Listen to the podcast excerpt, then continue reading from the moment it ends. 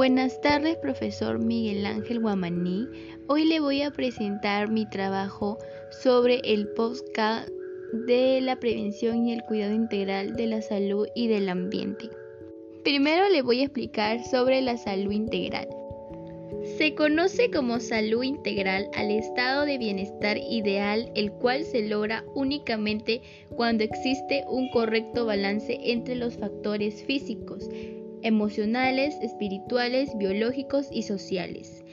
Es de esta forma que las personas logran crecer en todos los ámbitos de la vida y por lo tanto se siente sano tanto física como mentalmente, además de que tendrá plena felicidad. Este concepto de la salud engloba a varios elementos trasladándose hacia un punto de vista holístico, el cual trasciende más allá del solo funcionamiento del organismo. Dicho estado de salud ideal depende de diversos elementos, pero no cabe duda que los más importantes son el elemento genético y el estilo de vida que posee cada individuo.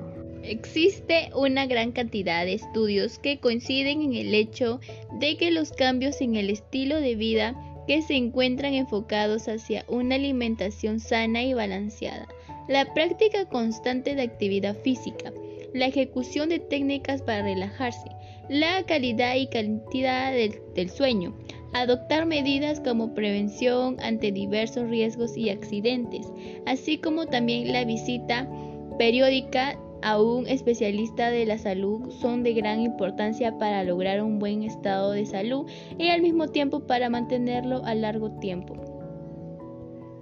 A pesar de que el concepto de salud integral debe incluir al concepto de calidad de vida, en este sentido hechos como los avances en materia de investigación médica, el incremento de la expectativa de vida cuando nace un nuevo individuo que hace que incremente la población de edad avanzada, la disponibilidad de tratamientos que tengan la capacidad para alargar la vida y un mayor acceso a los recursos provoca que las personas que desarrollan enfermedades crónicas logren incrementar sus años de vida, a pesar del hecho de que no están sanas, ya que padecen algún tipo de enfermedad. Existe la posibilidad de que estén bien controlados, es decir, que no se presentarán ningún síntoma o manifestación, con lo cual pueden disfrutar de una excelente calidad de vida.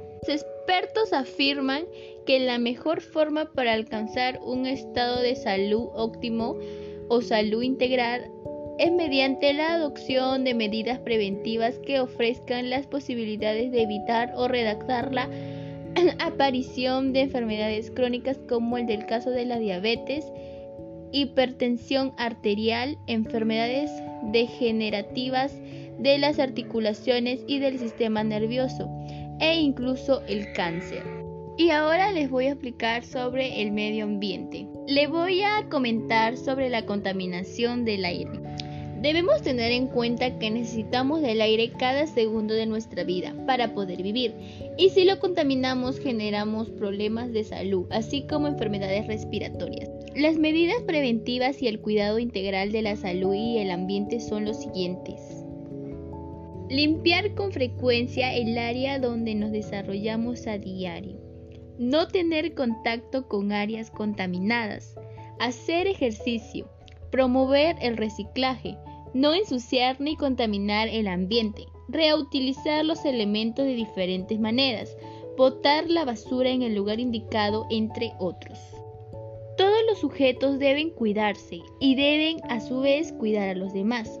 De esta forma creamos conciencia y se evitan enfermedades que se pueden expandir por los diferentes territorios.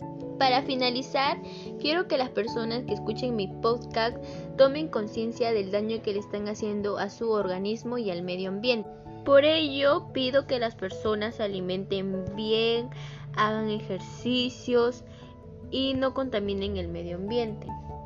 Para así tener una vida saludable y una mejor calidad de vida. Bueno, profesor, espero que mi podcast les sea de su agrado. Gracias.